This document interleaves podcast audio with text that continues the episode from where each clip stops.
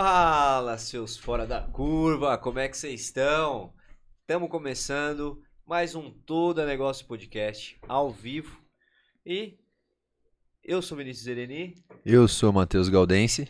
E antes de mais nada, vou começar aqui já pedindo desculpa pelo nosso pequeno atraso, pequenos erros técnicos. Acho que em 100 episódios é a primeira vez que a gente atrasa, hein? 3 minutos de atraso. Lá no É. restaurante a gente fala que 10 é tolerância. Então estamos dentro da tolerância. Tá perdoado.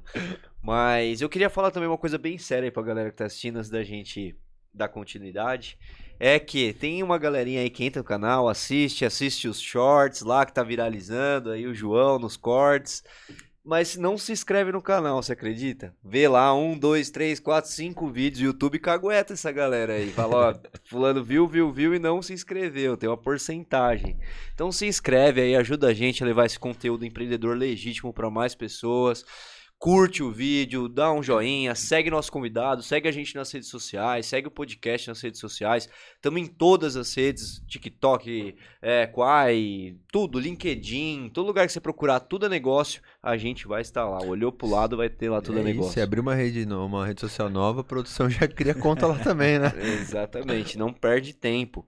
Então estamos caminhando aí para o nosso centésimo décimo primeiro. Até anotei que tá cada vez mais difícil falar por extenso aí o número dos episódios. Já são dois anos criando conteúdo aqui, empreendedor, legítimo, igual mencionei, porque a gente traz histórias reais, empreendedoras do dia a dia. Pra desromantizar também, né? Pra mostrar que as pessoas que conseguiram criar algo relevante não foi só flores, né? Exatamente. Eu falo, caraca, bicho, centésimo, o que, que você falou? Centésimo décimo primeiro hoje. Aí sim, vou deixar você falar os próximos aí que tá ficando complicado mesmo. Então, ó, galera, se inscreve aí, divulga pro amigo, pro amiga. Hoje estamos recebendo um cara que é fora da curva, vocês vão ver. Tá na estica, É, já chegou. é o mais galã que veio aqui, né? Esse aí é o mais galã, eleito o mais galã do podcast, É. é verdade. É o mais galã que já veio aqui. Galera do Spotify, do Deezer, dá um rating lá pra gente também, uma avaliação, porque isso ajuda. E, e é isso. Estamos no caminho, cada vez mais trazendo mais convidados fora da curva. Antes de falar do nosso convidado, quero agradecer já aos nossos patrocinadores. Agradecer aí a Eurico Negócios Imobiliários aqui de Vinhedo. Precisou alugar, vender, é, ou então fazer negócio mesmo, né? Vender o seu negócio ou comprar um negócio. Chama Eurico. Pensou em imóveis, pensou Eurico. Eles são bons demais. E eu falo com propriedade que já anunciamos com eles. Eu tenho imóvel anunciado lá com eles também. Germânia, nosso patrocinador master aí. Com você em todos os momentos felizes. Tem esquema da chopeira, tem QR Code aí. Carnaval chegando, dá tempo de alugar uma chopeira pra ter em casa, né? Pra esse carnavalzão. E vão estar aí nos maiores carnavais também. Aqui em Viedo eles são ali patrocinador master ali dos blocos também. Vai ter Germânia. Então acompanha aí a Germânia. Precisou de chopinho gelado. Isso é um cara para maior de 18 anos. Se for beber, não dirija. Boa. Infanger, o mais tradicional de Vinhedo, supermercado, então são nossos parceiros também apoiando o empreendedorismo. FG Imagem dessa estrutura maravilhosa aqui que nos apoia. Também a Vila Nobre, o nosso parceiro mais antigo aí, boutique de carnes de qualidade. Então, os caras apoiam desde o começo, são parceiraço. Muito importante, né, cara? Galera que acredita no projeto, desde o começo que a gente tava no quadragésimo, quinquagésimo, Exato. tava lá. Então, agradecer essa galera aí que fazem acontecer. E fica o convite aberto. Quem quiser patrocinar também, chama a gente aí no link, no direct, entra em contato com a nossa produção, Exato. que passa mais detalhes. Exatamente. E tem na descrição aí é, link para todos eles. Precisou chamar aí, ficou curioso para conhecer, só clicar no link que já é direcionado para essa galera que apoia o empreendedorismo aqui na nossa região. Bom, vou falar do nosso convidado aqui porque hoje o bate-papo vai render.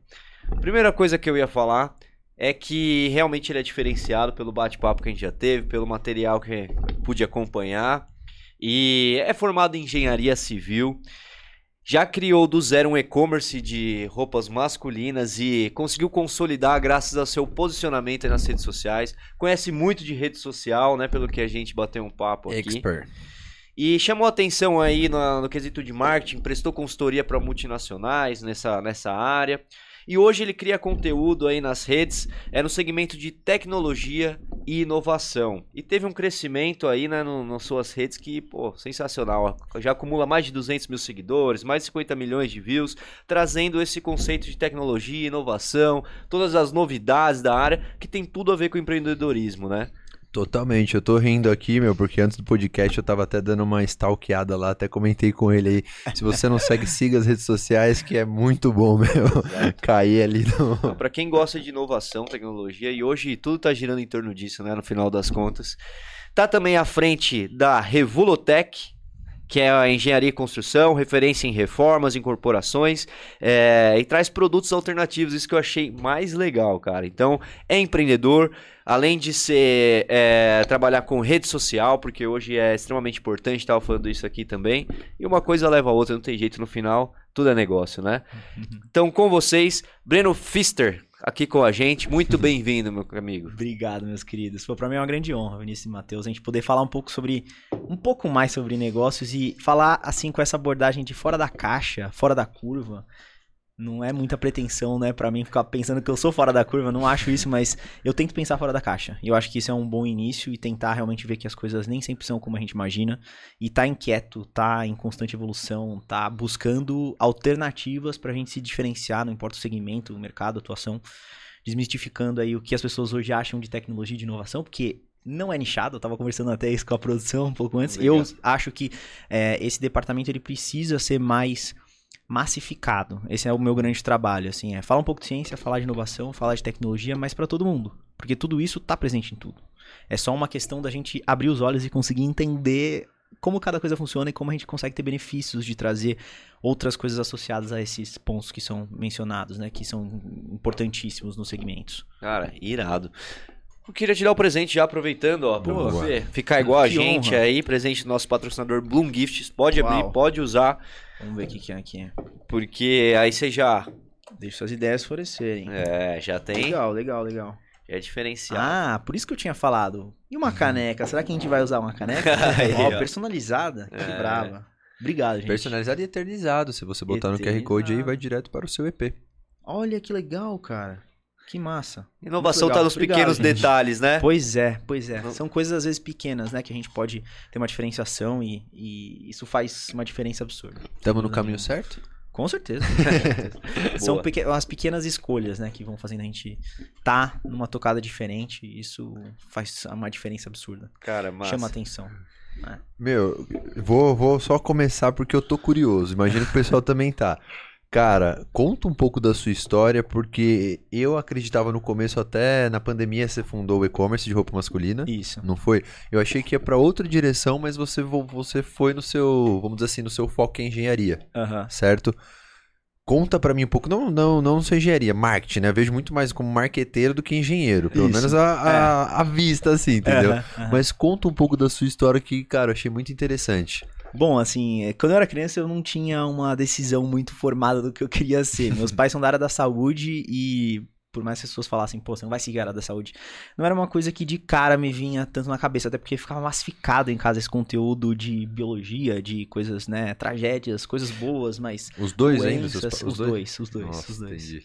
Então, é, eu acabei ficando um pouco distante da área das biológicas e por conta, né, de entender um pouco de mim mesmo, quando eu tava lá por volta do meu ensino, próximo ao meu ensino médio, eu sempre tive dificuldade com exatas, porém eu tive uma grande virada de chave foi quando meu avô começou a me ajudar a ver formas mais simplificadas de fazer cálculos por meio de métodos principalmente asiáticos, né, Kumon. Ele é um cara que veio da Suíça, né, e veio aqui para o Brasil e se estabeleceu aqui, morou nos Estados Unidos antes. E ele teve, assim, uma, uma forma muito interessante de lidar tanto com o idioma quanto com as questões exatas e lógicas. E por conta disso, ele começou a me auxiliar nisso, né? Pô, e até legal. tem um... Eu, eu falo, hoje eu faço palestras, né? E tem um, um dos pontos das minhas palestras que eu conto esse storytelling, que é uma grande virada, assim, de eu poder entender que talvez as exatas possam ter uma correlação de técnica também. Não é necessariamente o que as pessoas acham de, ah, eu tenho facilidade ou não. Tem uhum. técnica. Quando você entende a técnica, as coisas ficam mais simplificadas e automaticamente, né, você consegue, com uma maior chance, entender e conseguir balizar todo um, um conteúdo mais denso. Foi a primeira então, virada, então, que você vou. É, eu acho que foi a primeira virada. Quando eu comecei a ter olhos um pouco mais assíduos assim para a parte das exatas. E aí dentro das exatas, quando eu, né, na fase de decisão assim de ensino médio e tal, eu imaginava que matemática não era para mim, era muito técnico, é, ia ficar um pouco mais fechado para lecionar e afins. E dentro das engenharias, né, eu imaginava que seria uma opção viável e mais abrangente. Uhum. E o que eu visualizava como uma opção mais facilitada e que abrangia mais, assim, é, uma coisa tátil, era a construção civil. A construção civil, cara, todo lugar que você vai, você já se incomodou com barulho de obra, você já passou por um lugar que estava com tapume, você já parou o carro e tinha um, uma perturbação de vibração, de barulho, de caçamba. Todo mundo já passou por isso. E aí eu acho que, querendo ou não, essa noção da gente conseguir ver o negócio evoluindo e tal, uhum. era uma coisa que eu já comecei a tatear de outra maneira e aí eu falei, bom, acho que talvez engenharia civil seja um caminho. Nunca fui um cara que era, putz, quero ser construtor, quero ser. Não, isso é, é não uma tava mentira. Na sua... Não tava na minha mira. Seria uma grande mentira falar isso. Ah, mas que legal, você, foi, você tinha pelo menos uma conexão ali, a virada de chave com exatas, foi meio que fez esse caminho virar. Exato. Vamos dizer assim. Exatamente. É. E assim, é dentro é justamente essa ideia, assim, dentro das exatas eu não imaginava nada como uma economia que ia mais também para outros segmentos, queria algo mais palpável, um né? pouco mais palpável, exato. Então eu fui para algumas outras áreas, fiz teatro durante um tempo, né, é, escola de teatro e TV, trabalhei com, com indiretamente, né, mas com mídias mais massificadas, com televisão, é, durante um período curto e acabei fazendo engenharia civil, né? Então, na engenharia civil, cara, eu vi que tem tantas opções e possibilidades dentro de uma cabeça treinada para ser engenheiro, né?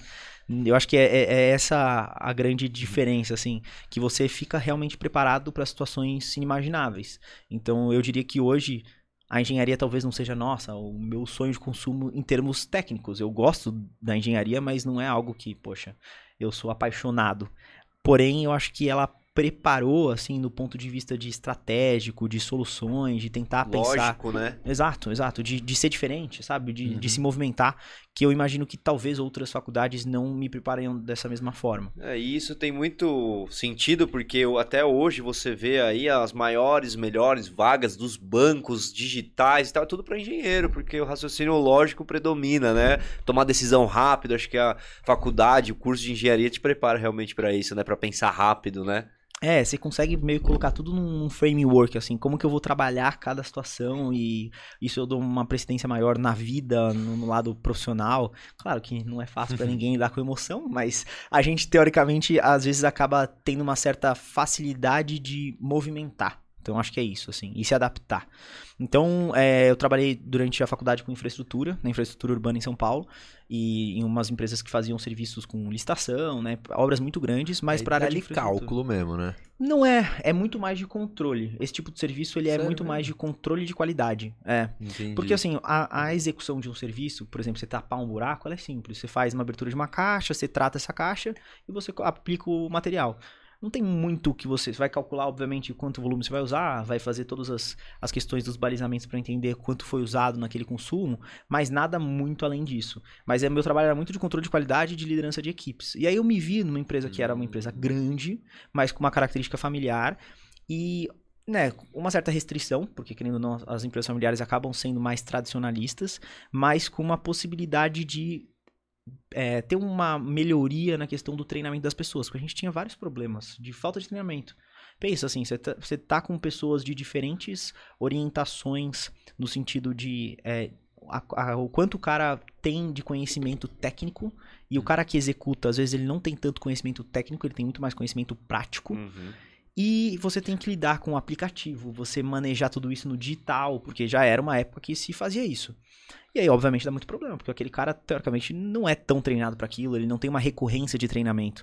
Então, eu comecei a, a, instituir algumas coisas junto com a equipe disso, né? E aí, retreinei e eu gerenciava uma série de, de equipes, já cheguei a ter mais de 60 equipes, então, de várias Cara, pessoas. E a gente fez uma, uma requalificação dessas pessoas. E aí, obviamente, as coisas mudaram, assim. Todos os, os erros começaram a ser acertados. E aí, eu senti que essa área de liderança era bastante relacionada comigo.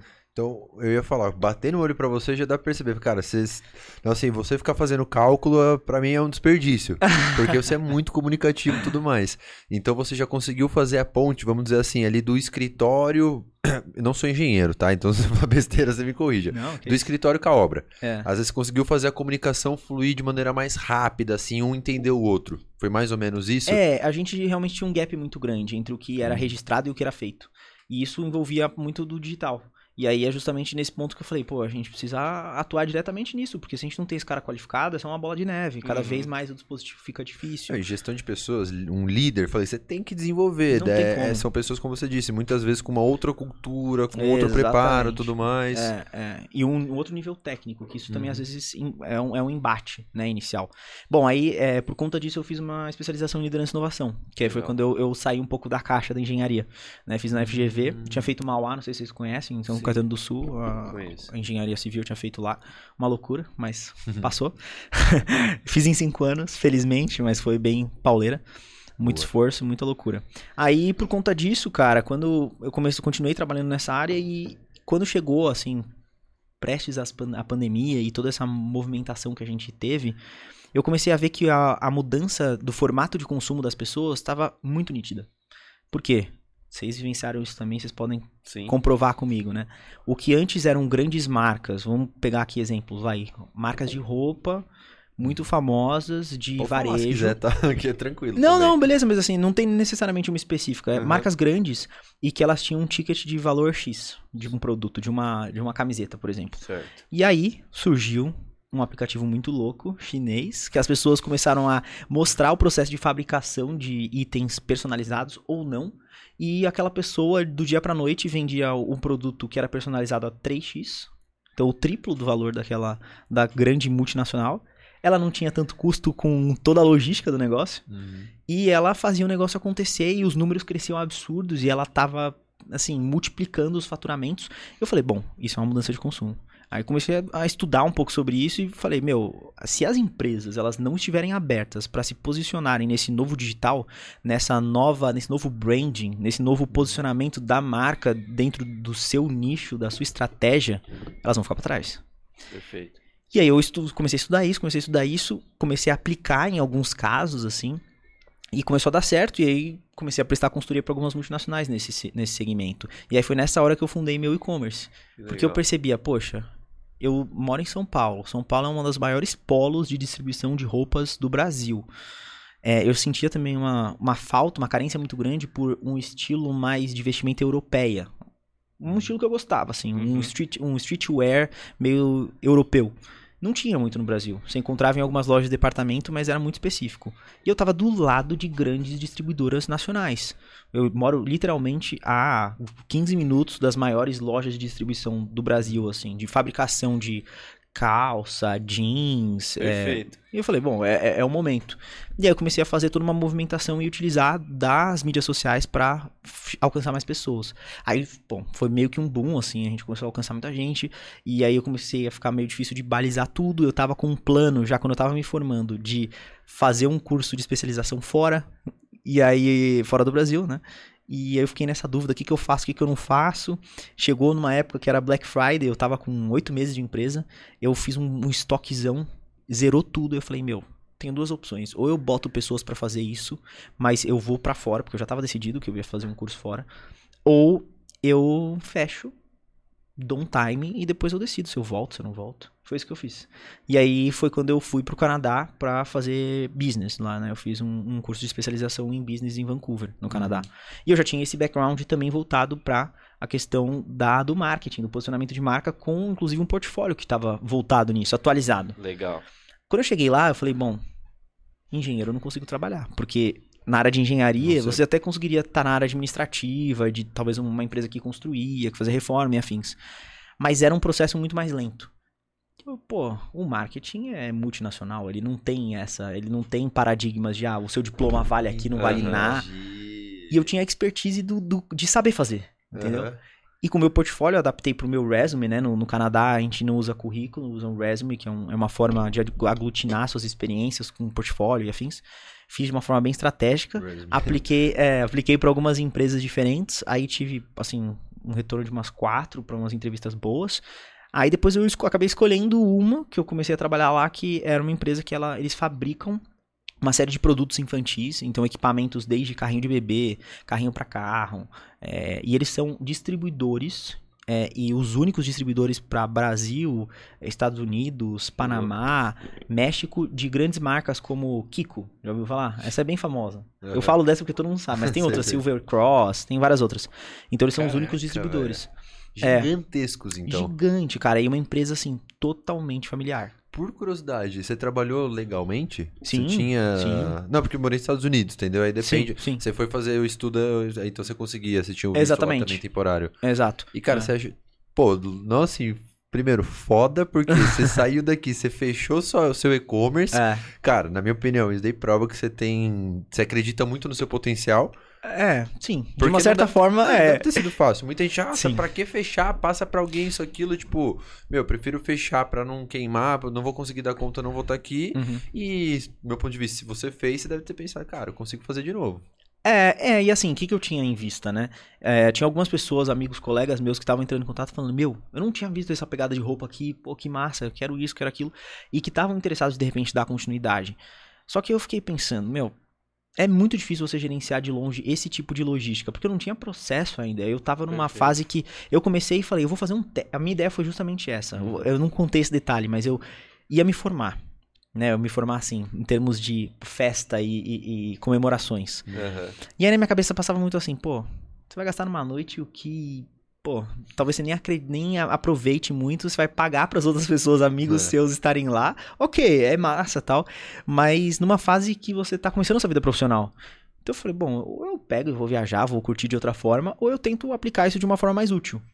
E a primeira coisa que eu fiz foi, quando eu consegui vender a minha, a minha graduação de, né, a, meu, a minha colação, que já estava vendida, eu já tinha comprado, quando eu vendi para uma outra pessoa, eu falei, eu vou pegar essa grana e vou usar em algum, vou comprar uns produtos, entendeu? Eu vou tentar começar o um negócio. Foda, eu não, não tinha mencionado isso, mas aí quando eu, eu fiquei nessa tocada, era só eu. Então era basicamente, eu ainda estava trabalhando, ainda estava fazendo pós, eu estava vendo uma correria, eu fazia meio que o que dava, sabe? Entendi, entendi. E então eu não tinha criado processo, eu não tinha alguns gerenciamentos específicos. Então isso ia dar muito trabalho para eu parar, estruturar, deixar Perfeito. passar para uma outra pessoa. Então não tinha muito sentido naquele Prova momento. Prova mais eu... ainda, na minha opinião, que você é um cara da hora. Porque muita gente às vezes, não, só passaria bola, só isso, e, aquilo. E Pô, você pensar nisso, é. você se preocupou em falar assim, cara, não vou passar algo mais ou menos, Sim. né? Se não tá, vamos dizer assim, estruturado, é Sem mais dúvida. fácil fechado que Sem dúvida, adiante. E juntou muito com essa história de ter acabado o estoque, sabe? Acabou e eu falei, pô, eu não vou investir Deu mais nisso agora porque tá casando.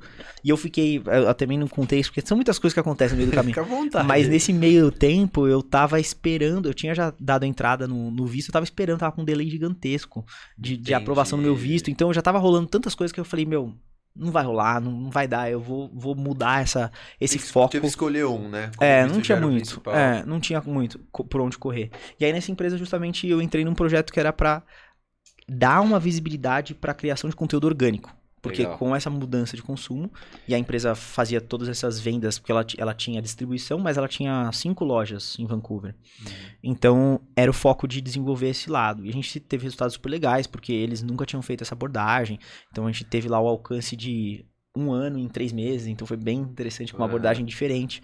Porque eu tinha essa visão de associar produto não a ah, isso aqui é um produto, é uma caneca e custa 10 mas todos os benefícios que de repente aquele material daquele produto pode causar, como que você pode impactar efetivamente as pessoas que vão utilizar daquilo e como isso pode se transformar em uma credibilidade maior para você e automaticamente em uma possível conversão. Então é justamente esse o caminho assim que a gente e, que eu pensava. E isso você aprendeu aqui observando o comportamento, testando para sua marca é. e aí você colocou em prática lá e funcionou também. Foi foi assim, basicamente na na visão de tentar e, e, ver se dava certo. E analisando muito o mercado. Eu não fiz nenhum curso específico nisso. Uhum. Aí vem a segunda parte que eu vou contar. Eu tava, eu tava lá no Canadá trabalhando com isso, né? Fiquei praticamente um ano lá. E ao mesmo tempo fazendo curso.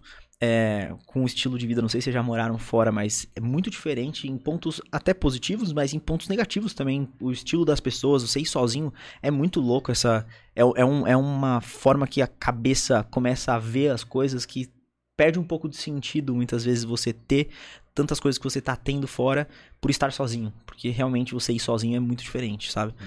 Então, a partir desse momento eu falei, pô, e aí, o que, que a gente vai tocar para isso? Eu tava com o meu contrato lá, sendo basicamente para finalizar. Acabei o meu curso de business lá. E aí eu tive uma conexão com o pessoal aqui da USP e tava começando um estilo de MBA que era semipresencial. A princípio ele era à distância, né? Na área de marketing. E eu entrei com uma, uma proposta assim irrecusável, que era, pô, eu, não ia quase pagar nada para fazer. E eu falei, bom, eu vou começar. Eu tô aqui, eu vou começar. A princípio é sempre presencial. Ok, vamos tocando. De Vancouver. De Vancouver, enquanto eu trabalhava lá. Comecei, tal. E aí, depois de um tempinho, virou presencial. E eu já tava nessa dúvida, bom, eu fico aqui, eu volto, como é que vai ser? Aí eu cheguei, lembro que eu cheguei pro meu chefe, meu chefe era mexicano. Ele era o antigo CMO de uma empresa grande de, de pizzas no México. E ele veio pro, pra Vancouver nesse projeto. E aí eu cheguei e falei, cara, e aí, o que, que você acha? Ele falou, meu, educação você não nega. A gente sente, muita, sente muito que você faria isso, mas, pô, você vai deixar de lado? Não faça isso. Vá, você trabalha à distância, depois a gente vê o que faz e vai embora. Conversei também com o diretor legal, da empresa. Cara. Então vamos dizer assim, ele apoiou você. Pra caramba. Baita um apoio pra caramba. Ainda. O diretor da empresa, porque assim, é empresa familiar, por incrível que pareça, empresa familiar também é essa, essa empresa que eu trabalhava lá. Mesmo gigantesca. Cara, a CEO. Isso, tipo, porque as marcas.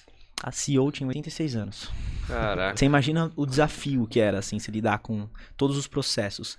Um mercado dizendo, não abra novas lojas físicas com estrutura grande. Ela decidindo abrir uma, uma loja nova. Eu tava para sair de lá quando ela tava fechando uma loja gigantesca. Então, assim, um caminho muito tortuoso. E eu tava nesses embates já, meu, a gente não pode por esse caminho, a gente não pode por esse caminho. Resistência, se diz, né? É, cara, porque assim, o e-commerce era muito fraco. O e-commerce que eles tinham era muito defici é, deficitário em vários aspectos. E você abrir uma loja física, sendo que você tinha às vezes produto que era vendido que você não tinha, e aí você tinha que ligar pro cara e falar, meu, não tenho. Não faz sentido. Até o que você falou, a movimentação, é. assim, dos últimos anos. E entendi, porque você já respondeu. Eu ia perguntar, cara, como que eles deixaram esse brasileiro sair de lá que você tava Maluco, fazendo né? marketing? Né? É, Mas é. tinha também, acho que a, vamos dizer assim, os familiares ali, às vezes. Eu tô falando pela experiência que a gente tem, né? Conversando com muito empresário. Cara, é complicado, é muita resistência, é outras gerações tudo mais. E quem falou, teve um cara, um convidado do podcast que falou um negócio muito legal também, falou, meu, é bom quando, quando tem diretor, porque empresa de dono, cara, é complicado, mesmo muito grande, né? Ele falou assim, para tomada de decisão fica muito mais fácil, muito mais rápido. É, eu falei diretor, mas o diretor era o filho da dona, que era, que era a CEO de 86 anos, então era meio relativo. É, mas assim, a gente, é, eu acho que essa aceitação foi porque eu, primeiro eu queria um, um resume bem parrudo, assim, com, e, e, eu tinha muitos números legais na minha antiga marca, é, de outras consultorias que eu tinha feito aqui, e de coisas que eu já tinha feito, querendo ou não, eu tinha saído da faculdade, eu, eu emendei, né, do colégio pra faculdade, então foi super cedo, fiz a pós na sequência, foi tudo bem, bem rápido, então, querendo ou não, chamava atenção. Sim.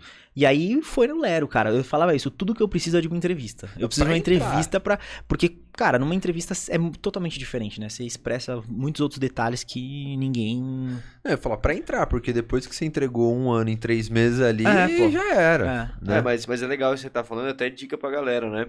O esquema de desenrolar na entrevista Porra, vale cara. mais do que um currículo todo robusto, todo completão. É, você conseguir uma entrevista e desenrolar, é, acho que é o ponto crucial aí para quem é. almeja, né? E, e pontuando isso daí também, que eu imagino que na hora você devia estar com isso na cabeça, ele é engenheiro, né? Porque falando pra mim já dá pra ser marqueteiro. Se não tivesse escrito aqui, não, de verdade, cara. Você, você sabe muito, você fala muito, dá assim entender.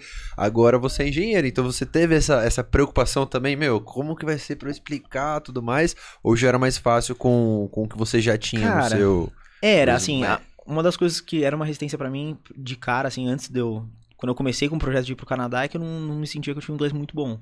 Uhum. Mas é, eu estudei muito, muito, muito, muito. E eu sou muito crítico, assim, muito detalhista. Então quando eu cheguei lá, meu inglês estava bem bom.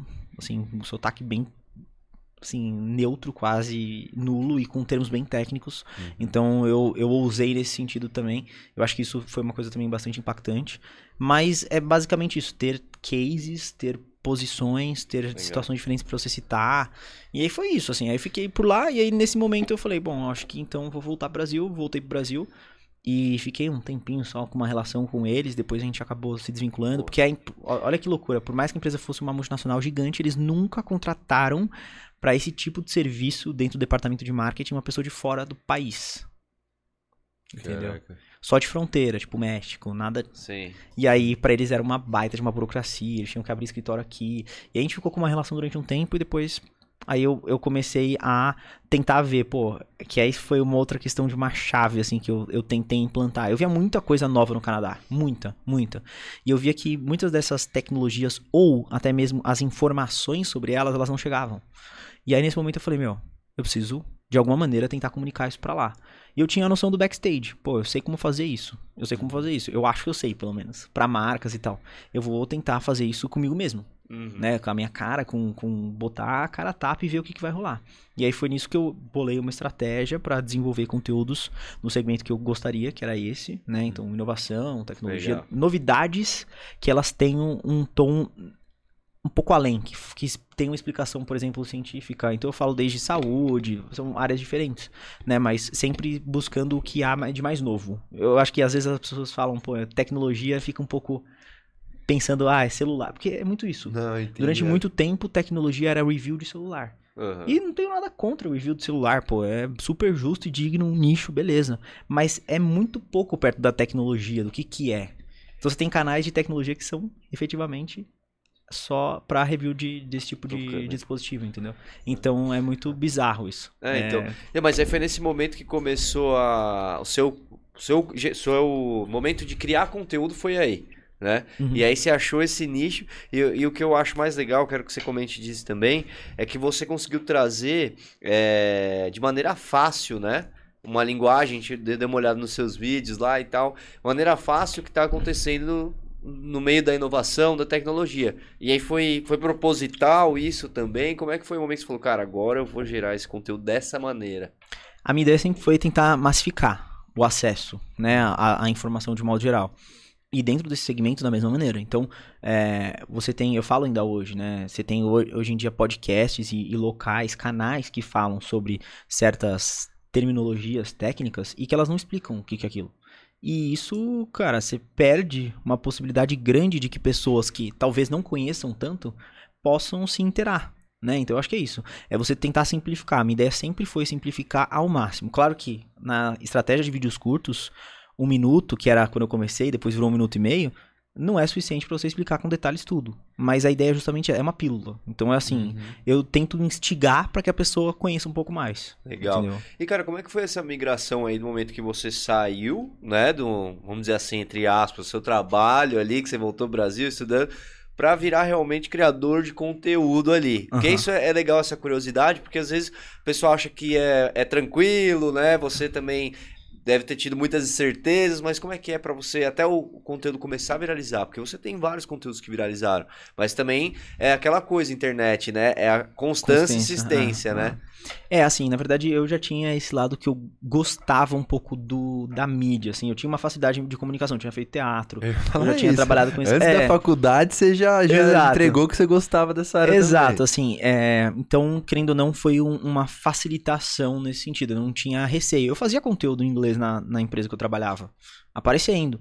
E não era um problema, assim. Então eu já, já não tinha nenhum problema com isso.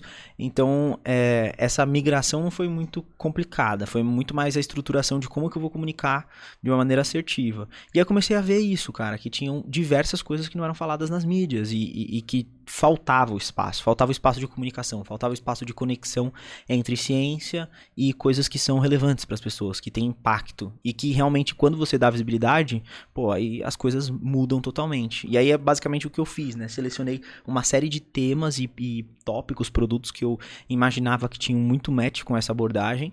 E eu elaborei, com base no que eu já conhecia, roteiros com estratégia. E eu criei alguns conteúdos durante um mês e meio, mais ou menos, né? Foi a frequência assim de cara de uma vez, né? É todos os dias conteúdos. E eu comecei a ver que foi muito rápido. Realmente, assim, não, eu não posso dizer que eu precisei ter muita constância. Eu tive constância. Uhum. Eu fiquei pelo menos dois meses direto. Até hoje, né? Eu, todos os dias eu posto vídeo. Não tem dia que eu não posto vídeo. Mas é, teve uma, uma questão de. Eu acho que tinha um gap muito grande. Então, rapidamente aquilo começou a virar, entendeu? Eu comecei a ver que as pessoas interagiam muito. E o que mais acontecia era, eu falava de um produto, de um serviço, de uma coisa que as pessoas não conheciam. E quando era nacional, pô, o dono no dia seguinte me ligava, o CEO falava, meu, o que, que aconteceu? Eu tô tendo pedido de fora de São Paulo, eu sou do Sul, eu tô tendo pedido do Nordeste, eu tenho ordem de serviço do, da Europa. O que, que rolou? Cara, que sinistro, velho. Aí eu falei, pô, é, é, é, realmente um negócio que tem espaço. Você falou, é um negócio também. Começa a pensar, pô, temos um negócio aí. É. Mas nesse meio tempo, por curiosidade, você voltou, continuou um tempinho ali. Foi tipo que. Complementando a pergunta que você fez, né? Você. Foi, junto isso, você foi fazendo junto ou não? Tipo assim, foi. depois desse um mês e meio, você falou, meu, é isso, vou focar, vou nichar agora pra Eu tenho um problema barra, talvez seja uma característica positiva em vários aspectos, que é fazer muitas coisas ao mesmo tempo. Então, ao passo que eu. É, ao passo que eu tava fazendo uma coisa, eu tava testando outra, eu tava meio que vendo, assim, ó, o que, que vai indo pra frente. E aí foi realmente em consoância. Só que aí sentiu o feeling e falou, não, nessa, porque é. pra mim dá pra ver que você se encontrou. Ah, é. também. Eu gosto, eu gosto muito. Eu gosto muito dessa área. Acho que é uma coisa muito legal. E a, a questão da minha empresa de engenharia vem muito na mesma tocada, porque eu comecei com conteúdos e as coisas começaram a virar em termos de números e as pessoas vindo atrás. Eu acabei sendo agenciado por uma das maiores agências do Brasil, né, na área de criação de conteúdo. E aí, por conta disso, cara, eu falei, meu, eu falo muito de coisas que têm a ver com materiais. Eu falo desses materiais e eles têm correlação, na maioria das vezes, com construção civil. Eu sou da construção civil. Eu tenho um conhecimento técnico disso. Mas ao mesmo tempo, esses materiais não têm visibilidade na mídia. Eu falo, bom, peraí. Por que, que a gente não faz aí um outro negócio que seria empresa de engenharia para unir as, essas pontas? E aí foi nisso que, que, que eu fundei a Revolutec Engenharia e Construção, que é uma empresa de engenharia, juntamente com o meu sócio, que a gente faz serviços e vende produtos. Produtos, inclusive, alternativos. Alguns deles que eu tinha descoberto por conta dos meus conteúdos. Ah, eu vi lá os, Cara, os vasos, foda, vaso transparente, né? Umas é. paradas assim, tipo, coisa realmente... Nossa, é... falando privada, né? É. é... Ah, do, do, da, da tampa transparente. Né? Isso. Né? É. Tipo, são, são coisas usuais, né, cara? Realmente que são inovadoras. Mas, recapitulando um pouquinho, é interessante, você falou que, então, na verdade, no começo, quando você começou a criar esse tipo de conteúdo, não era tão voltado para engenharia, não, não construção, era, voltado, era mais tecnologia mais mesmo. É, indiretamente eu acabava me, me esbarrando em coisas que tinham a ver. Então, é, não tinha como ficar distante disso, entendeu? Então, por exemplo, eu entrei, é, acabei nas minhas pesquisas descobrindo um tipo de revestimento que ele é feito de um fungo que é como se fosse um cogumelo, se você for para pensar. Então eles moldam esse fungo, depois eles estabilizam ele por meio de uma autoclave e ele vira umas placas com tipo uma aparência muito legal, assim com textura, que você aplica na parede. É um negócio sustentável, inovador brasileiro que utiliza de um, de um produto que você nem imagina que é um fungo, né? Caraca, isso eu não vi para você gerar uma, uma parada muito legal no ponto de vista estético. E aí eu me toquei nesse negócio e falei, meu, isso é da área da construção civil e design de interiores. Então isso tem tudo a ver com a área de construção civil também. Entendeu? Então não deixa de ser uma opção interessante, sustentável, alternativa e que, querendo ou não, tem um espaço relevante nos dias de hoje, porque a gente precisa pensar dessa forma, né? A gente precisa tentar entender que tem que sair um pouco do convencional, tem que sair só da cerâmica, tem que sair só do que tem, do gesso que tem hoje em dia, né? Para forro, uhum. principalmente. E eu acho sensacional porque, assim, a gente vê as redes sociais hoje, de modo geral, é, como realmente entretenimento, né? Vamos dizer assim, o brasileiro normal fala, pô, vou entrar agora para dar risada no TikTok, vou entrar agora pra, pô, sei lá, pra ver o vídeo do Big Brother, não sei. Só que também tem um nicho de pessoas que gostam de ver as curiosidades, né? Tipo, é a mesma coisa que o nosso, o cara cara gosta de ver o conteúdo empreendedor. Então, ou é, seja. Fala isso, faltou ver podcast.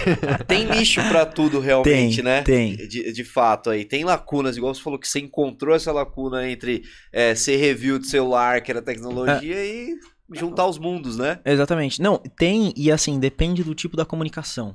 Então é diferente de eu falar assim, ó pô, tô vendendo um produto que ele tem, sei lá, ele é mais bonito que o outro. Você tá justamente tocando nos pontos que são mais relevantes para as pessoas. Então, esse produto ele vai trazer uma melhor condição na sua questão acústica, ele vai ter um descarte mais fácil, ele, entendeu? Então, quando você toca também nos pontos que tange ao, aos usuários, a todo mundo que está envolvido no, no na, na comunicação como um todo, pô, você superou outros, outros tipos de barreira que eram barreiras iniciais. A construção civil é muito tradicional. Uhum. Eu bato nisso de frente há muito tempo. E, cara, é... vou fazer uma pergunta, né?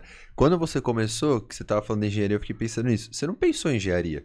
Você foi pensando. Meu, você foi pensando em coisas que tinham conectividade que você acharia legal, tá levando como conteúdo, que tem tecnologia, tem tudo, mas foi se esbarrando muito com engenharia. Foi mais ou menos assim? Exatamente. É, a, a engenharia veio como, uma, como, um lado secundário. Hoje eu não foco em engenharia.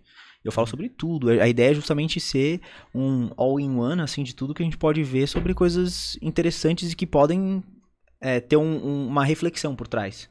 Ah, é na área da saúde? Pô, vamos entender como a, se é de tecnologia, como tem a ver com a tecnologia em um, em um produto específico.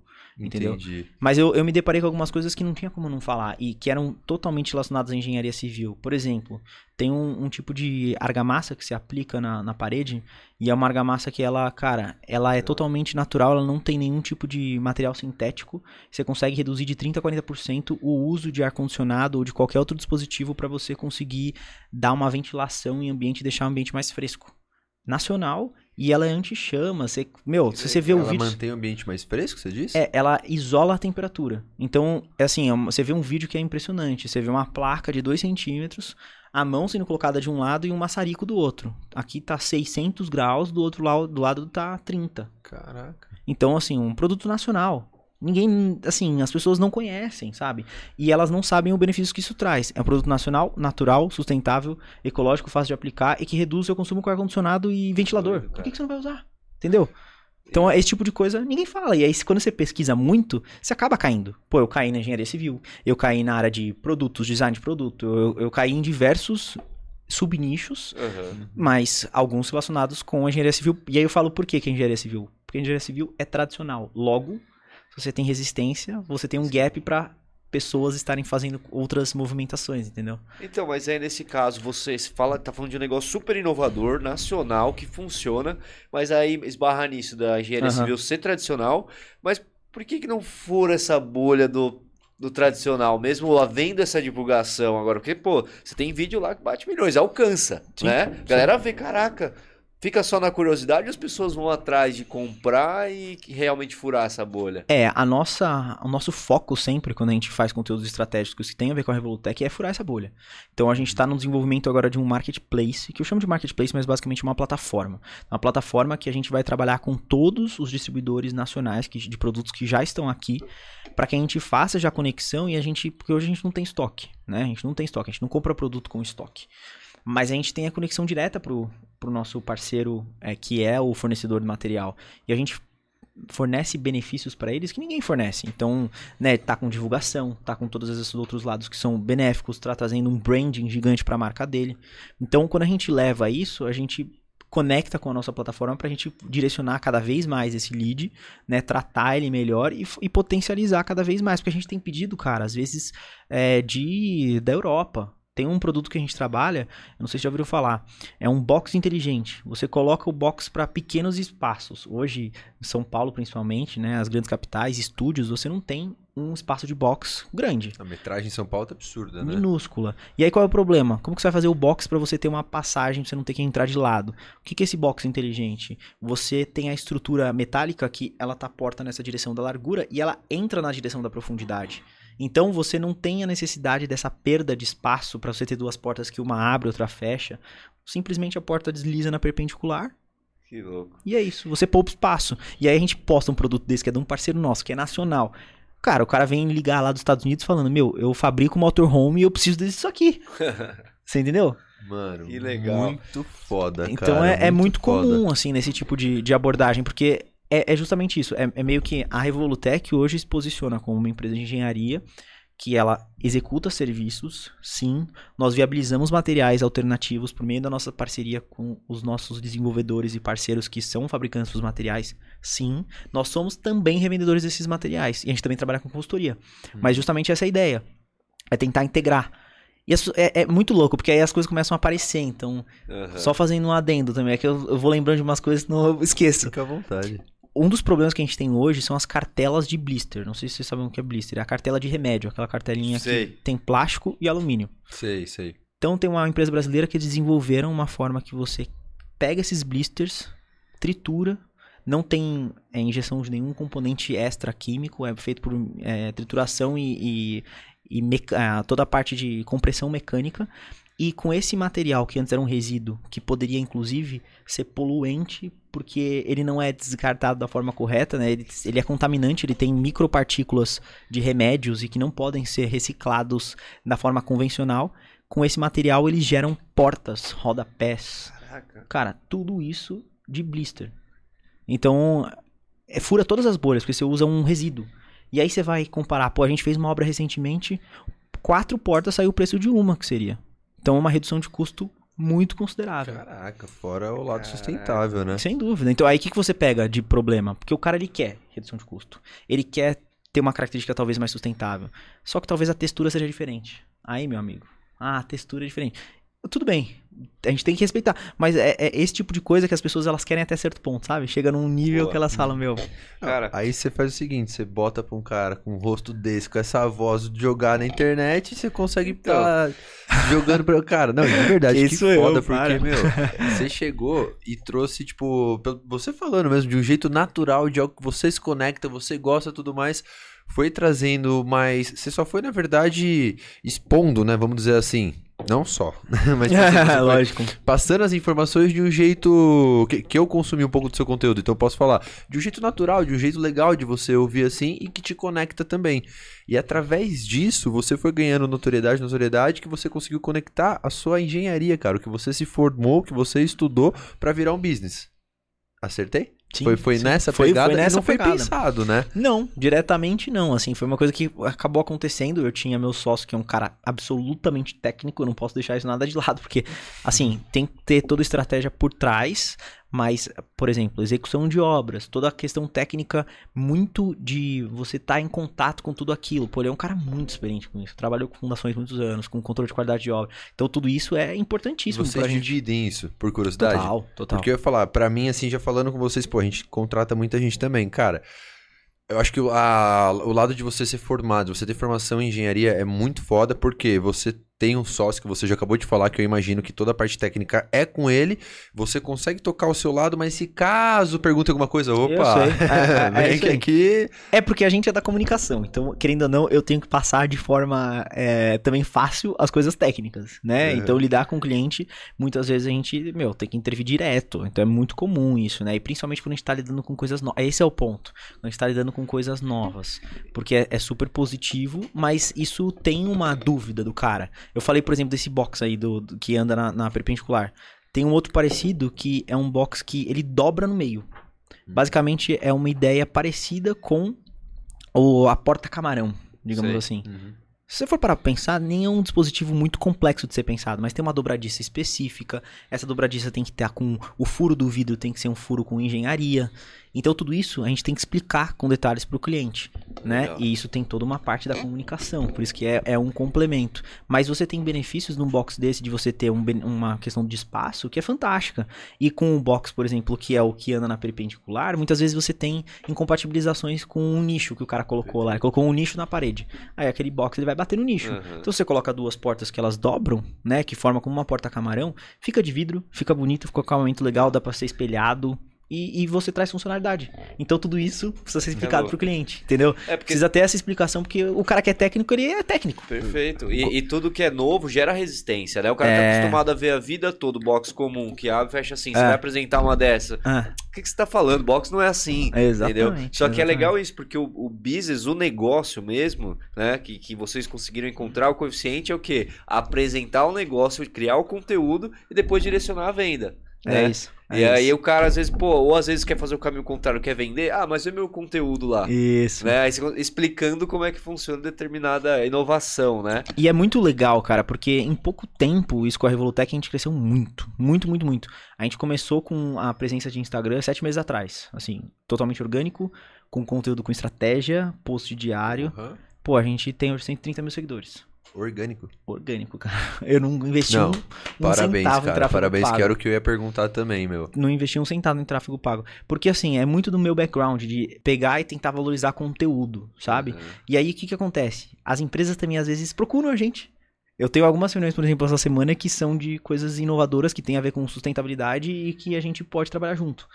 E tem algumas coisas muito legais que a gente nem imagina. Por exemplo, a gente está com um desenvolvimento também de um produto que ele é um tipo de revestimento que são como suas pastilhas, mas elas são de materiais recolhidos, né? Microplásticos, partículas de diferentes tamanhos de plástico.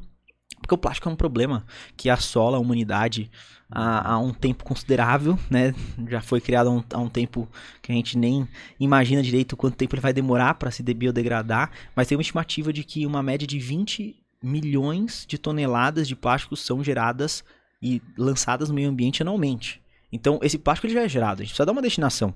É legal a gente não usar plástico e é importantíssimo? Pô, demais. Mas a gente precisa pegar isso e transformar em alguma coisa que seja menos danosa. Ele na natureza ele não vai funcionar.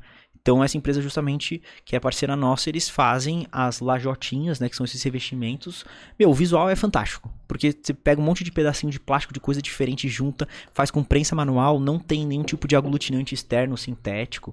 Fica um negócio resistente à prova d'água preparado para o negócio e, e, com um visual que é como se fosse uma rocha natural. Cada um é diferente, sabe? Uhum. Tem até esse negócio da rocha natural que é uma coisa legal de falar também. Não sei se vocês conhecem. Não. Mas as rochas naturais, pô, são maravilhosas. Tem minérios incríveis, com caras e, e belezas excepcionais. Porém, né, um dos focos de desenvolvimento desses produtos é no Espírito Santo. E a gente sabe o quanto isso causa de dano para a natureza no seguinte sentido: para você extrair uma mina, você precisa tirar toda a vegetação, você precisa fazer uma escavação. Entendi. Isso gera vibração, você faz com que todo aquele ecossistema seja prejudicado, os, os pássaros fogem e toda a locomoção que é feita posteriormente e muitas vezes utilizando de trabalho escravo. Isso quer dizer que a gente não trabalha com rocha? Não, a gente tem parceiros que são relevantes, que trabalham com produto diferenciado, certificado, tudo certinho. Mas hoje tem algumas opções que você não imagina. Por exemplo, a gente trabalha com um produto que é uma rocha natural, só que ela é feita de vidro. Então ela não é exatamente uma rocha natural. Caraca, ela é fabricada. Esse eu não conheço. Esse eu não conheço. Nacional, cara. É um negócio fantástico. Você olha, é impossível você perceber que não é uma rocha natural. Você consegue fazer translúcido para colocar a luz atrás, sabe? Que tá bem uhum. alta, fazer em bancada, ela tem alta resistência. E é um negócio feito produzido, então ele é assim controlado a sua, a sua característica. A rocha ela é natural, então ela pode ter certas fissuras, ela pode, ela pode ter perdas de resistências. E o mais interessante, ela é feita de vidro. Vidro é um material de reciclagem quase infinita. Uhum. Porque o plástico você recicla alguns pontos, ele perde módulo de elasticidade, né? Que é umas coisas que a gente aprende em engenharia civil. É, ele deixa de ser. Isso daí eu tô aprendendo agora. É, ele deixa de ser elástico. Então ele começa a ser quebradiço.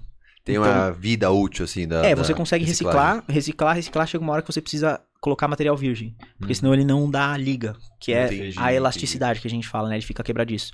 Então isso é normal do plástico, né? Uma característica do módulo de elasticidade. Mas no vidro, pô, é, é praticamente eterno. Você esquenta e você reusa aquilo. Então, meu, e, cara, é um universo. Coisa, e uma coisa que você está falando aí, você, nas suas pesquisas, no seu desenvolvimento do seu trabalho, né? Você já deve ter visto isso com mais clareza ainda. E vendo aqui, é, é nítido, né? Que, cara, a, a inovação, independente do mercado, não é necessariamente inventar algo novo, né? Uhum. É jeitos diferentes de fazer. Exatamente. A, a, mesma coisa, né? É, eu, eu gosto de falar muito quando eu participo de evento, de palestra e tal. Eu falo de inovação, mas eu digo e faço questão de ser, assim, bem incisivo nisso, que a inovação, ela é uma coisa que já é simples para os dias atuais. A gente tem que pensar diferente e eu gosto de usar uma palavra que é a disrupção. Então, case clássico da gente dar de exemplo. Pô, inovação. Ah, eu posso fazer uma, um procedimento, uma tarefa que se eu mudar a ordem dos fatores, talvez ela se torne mais inovadora, porque a inovação é você trazer alguma diferenciação que vai trazer benefício. Ponto. Então, se eu tenho uma tarefa, eu mudo a ordem dos fatores, eu estou inovando naquela tarefa e eu posso trazer realmente um benefício para o meu negócio, por exemplo. O que é disrupção? Cara, é você buscar efetivamente furar as bolhas no sentido de, bom, será que não existe um mercado aqui que não está tão ascendente que eu posso fomentar? Então, exemplo também clássico lá, Blockbuster. Blockbuster era uma das maiores vendedoras de aluguel de filme. E aí chegou o cara que criou uma plataforma de streaming para fazer com que o filme se tornasse digital e ele gerasse um ativo de recorrência. Isso é furar uma bolha. Uhum. E eu falo assim, disrupção, a gente não precisa achar que a gente vai reinventar a roda, que a gente vai refazer tudo, né, de novo, como se fosse possível estar tá reinventando a roda várias vezes.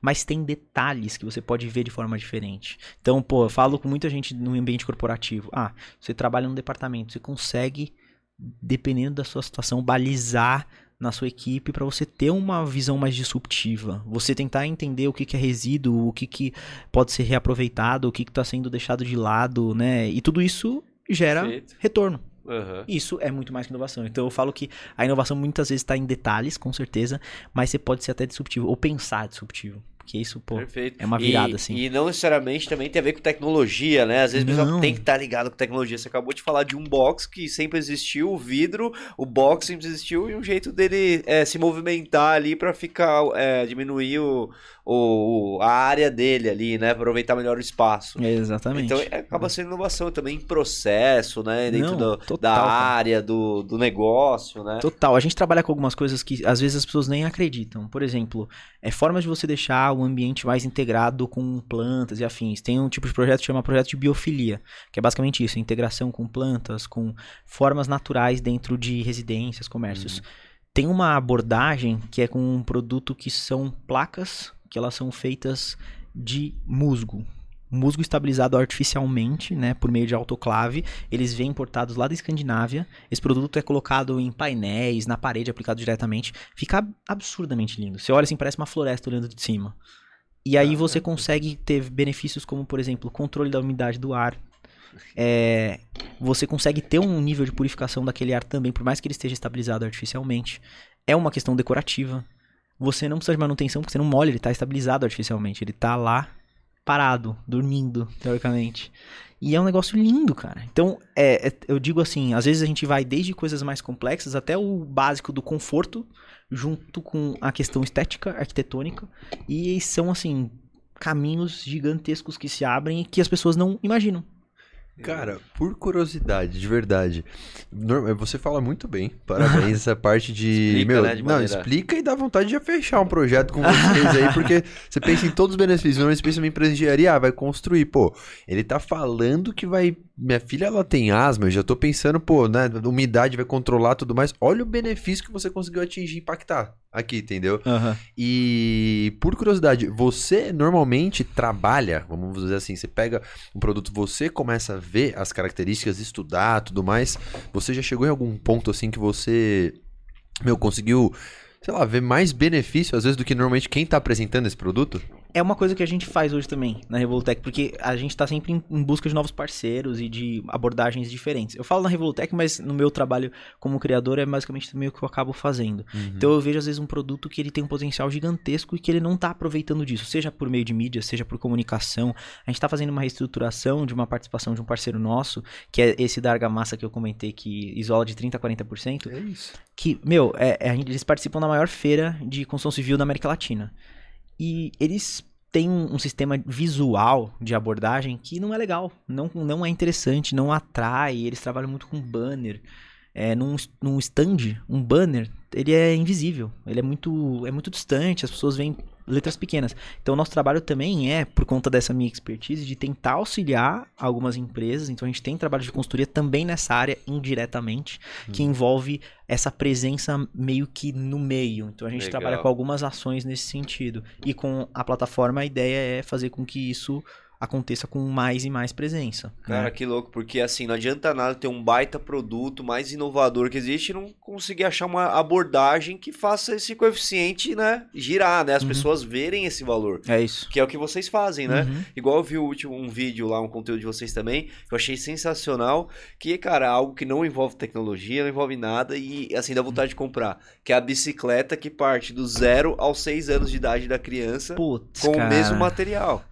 Isso é Qual é fantástico. É? Explica aí. Cara, tem, um, tem uma, um tipo de bicicleta que ela se desenvolve junto com o seu filho. É um negócio bizarro. Ah, porque ela literalmente vai crescendo. Então ela inicialmente é uma bicicletinha que é tipo um carrinho com quatro rodas. Depois ela vira um triciclo. Depois ela vira uma bicicleta de você de balanço, né? E ela vai se desenvolvendo. Depois você coloca um pedal e você vai utilizando daquele material e né, aumenta a longevidade, você pensar toda a cadeia associada a produtos infantis, que normalmente são materiais plásticos, advindos de subprodutos do petróleo e que geram um problema gigantesco na maioria das vezes para reutilização, porque essa ideia de você doar os produtos é muito recente, muito produto foi jogado no lixo e as pessoas ainda fazem isso. Descarte, né? Descarte, cara. São e. Paulo, lembro quando eu ia para São Paulo, é... lá, marginal antigamente. Uma loucura. Tem, os caras jogam sofá no Rio, então Sim. imagina o que faz com um carrinho. Então as pessoas fazem isso. Então quando você tem um produto que você consegue aumentar a longevidade meu, é, é, é, é, o caminho, é, é uma economia circular, é um aumento de produtividade.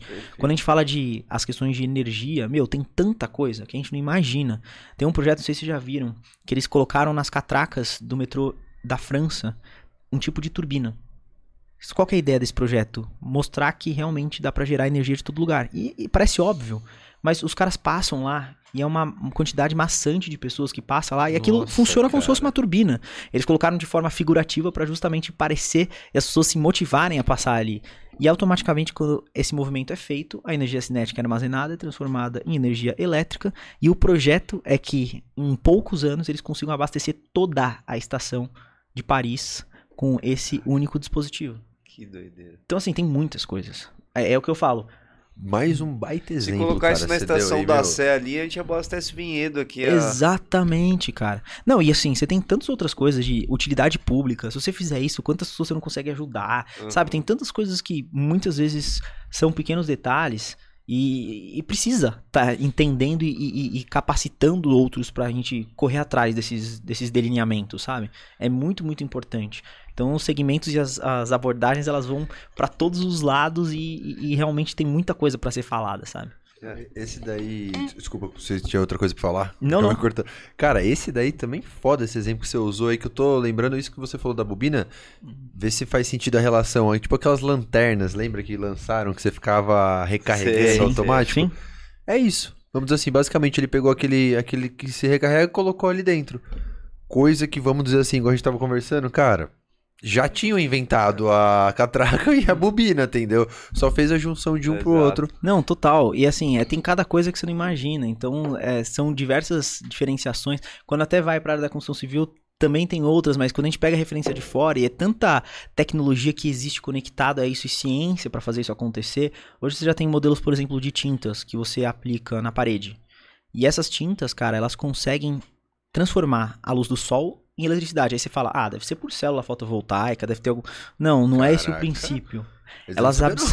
é, cara, elas absorvem a umidade daquela superfície e a partir do momento que aquela umidade é absorvida, elas conseguem converter as partículas de H2O que eram antes H2 e O em H e O separadas e utilizar esse hidrogênio para gerar energia limpa, porque hidrogênio é uma forma de geração de energia limpa. Numa uma tinta. Mas calma aí, tudo que você tá falando aqui existe. Existe. Essa especificamente não, não existe verdade, no Brasil. Breno, cara, parabéns. Imagina o TikTok.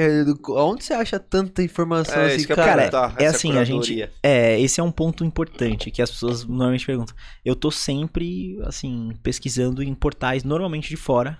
Muitas revistas científicas, estudos. Viajar, gosta de viajar também? Gosto, mas às vezes não sobra tanto tempo, mas gosto pra caramba.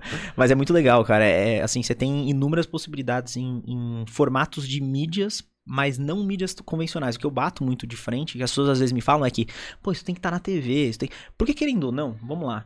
Indiretamente isso motiva as pessoas. Entendeu? Ó, se eu te falar aqui, tem uma menininha de 12 anos que ela foi capaz de criar um sistema de detecção de incêndio que evita que casas peguem fogo, porque os detectores de incêndio, eles normalmente detectam só quando a fumaça já está em níveis absurdos e aquilo já é um fogo gigante que é incontrolável. A menina de 12 anos criou um dispositivo com inteligência artificial, com internet das coisas, que você consegue, cara, detectar por meio de câmeras se ali tem uma pessoa passando ou não juntamente com aquelas com aquela, com aquela fumaça. Porque pode ser uma chaleira que abriu e foi um vapor né? Então é um detector mais sensível, mas ele analisa com esses parâmetros se tem uma pessoa por ali ou não. Se não tem, ele aciona um bip. Coisa simples, cara. Sabe por quê? Porque ela tinha sofrido no, de quase, né, tá em risco por conta de um incêndio na casa de um parente.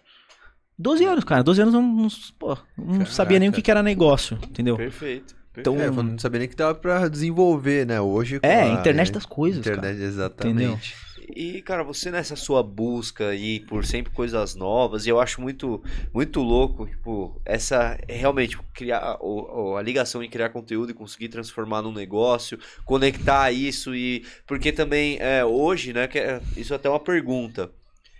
Criar conteúdo e não é só o suficiente, você precisa, né, criar um coeficiente ali que monetize realmente ali com um produto, uhum. com uma empresa, né? Isso é necessário hoje, né? Sim, claro.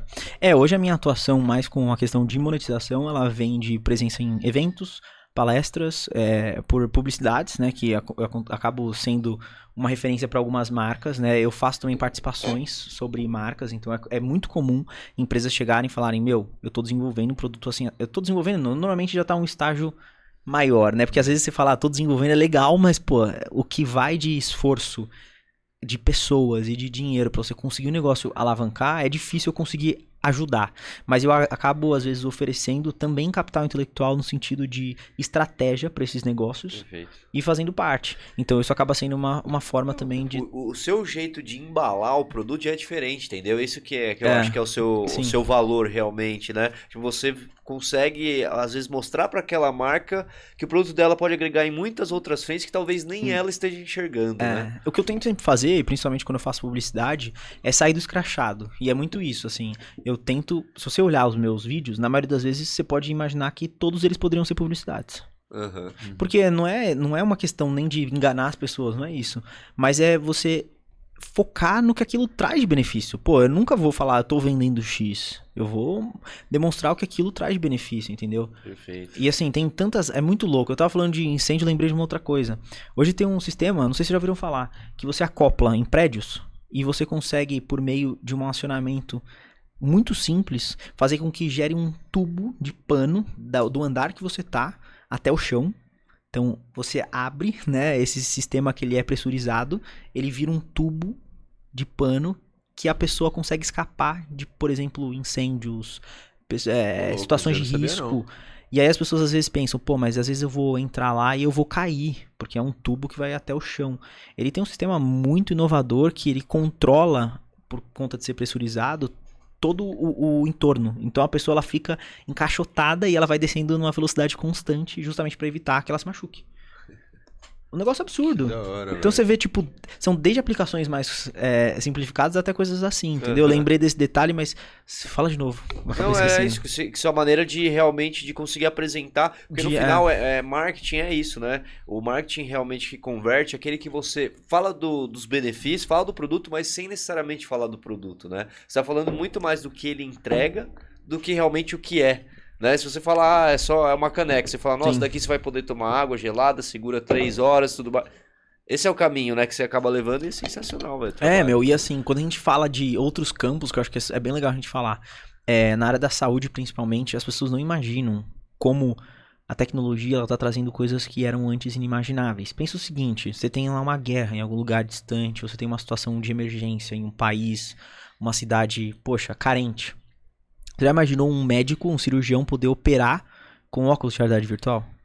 É. Isso já se faz, cara. Isso já se faz e você consegue uma precisão fantástica. Você consegue um direcionamento para aquela pessoa, né, com um especialista que ela nunca teria lá, porque ela tá num estado inacessível, né? Inacessível e assim, com uma potencialidade de fazer isso se tornar muito mais presente em outras questões. E aí eu entro num, num ponto assim, as pessoas às vezes falam, beleza, mas ah, daqui a pouco é a máquina fazendo sozinha. Ela tá precisando do médico lá. Ela tá precisando do feeling, ela tá precisando da experiência passada do cara, das coisas que às vezes eram as tendências eram para ir para A, mas foram para B. A máquina ela se a tendência é para ir A, ela vai para A, entendeu?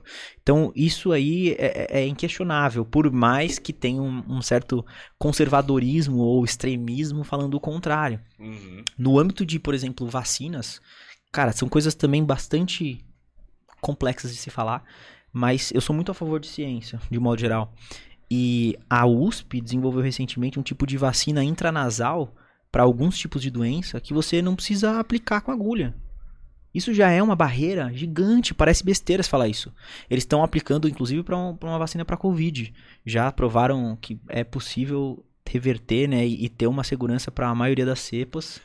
E eles estão provando que com essa vacina, juntamente com as anteriores que foram aplicadas, enfim, se aumenta muito maior, muito mais, né, a chance de ter qualquer tipo de risco de, de é, se infectar com a doença. Fosse um remédio pro nariz, é, tá falando assim. Exatamente, é intranasal, Quem é como se fosse um spray. Tem amigo que não tem pavor de agulha. É. Exatamente. Ou e familiar, às vezes, né? Às vezes o cara até fala assim, ah, eu não, não confio em vacina tal, mas pode ser que ele, ele, ele realmente pense isso, mas às vezes ele tem medo de agulha, cara. Tá se escondendo. É, não, é, não é brincadeira isso. É, eu acho que tem, tem os dois lados, e respeito os Meu dois lados. Até hoje mas... não gosta mais. É, cara. E assim, uma coisa simples, sabe? Você trazer ah, Mas pra muita gente, cara, é, é. é algo que. Recentemente complicado. eu vi muitas coisas relacionadas à saúde, que é uma coisa que eu pesquiso muito também. Não sei se vocês viram, mas teve o primeiro caso de um cara que ele recebeu o transplante duplo de braços e ombros. Eu vi isso. Eu não vi, não. Meu, fantástico. Pensa assim: o cara tinha sofrido um acidente né, há 20 anos atrás, por conta de uma linha de eletricidade, né, num trabalho que ele fazia.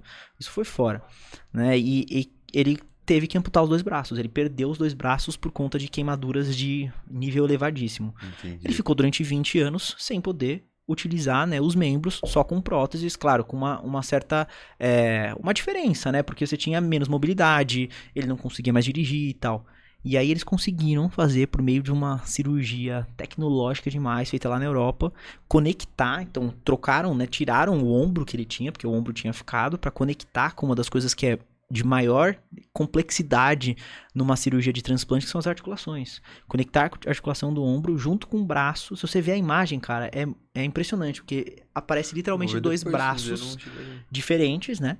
no cara e ele consegue mexer o braço, ele voltou a dirigir, ele tá fechando quase toda braços a mão. Humanos? Braços humanos? Braços humanos. Caraca, mas aonde velho. entrou, é, nos termos técnicos, não sei se você conseguiu ver lá, mas onde entrou a tecnologia, sabe qual foi o, onde você vê algum método tecnológico? Assim? Primeiro que a conexão desses tendões, que eram tendões antigos, ela teve que ser reativada, porque pensa o seguinte, você corta o dedo, daqui a um tempo forma uma cicatriz. Eu não vou conseguir daqui a pouco colocar uma pele aqui para falar, ó, tira, some cicatriz, volta a pele.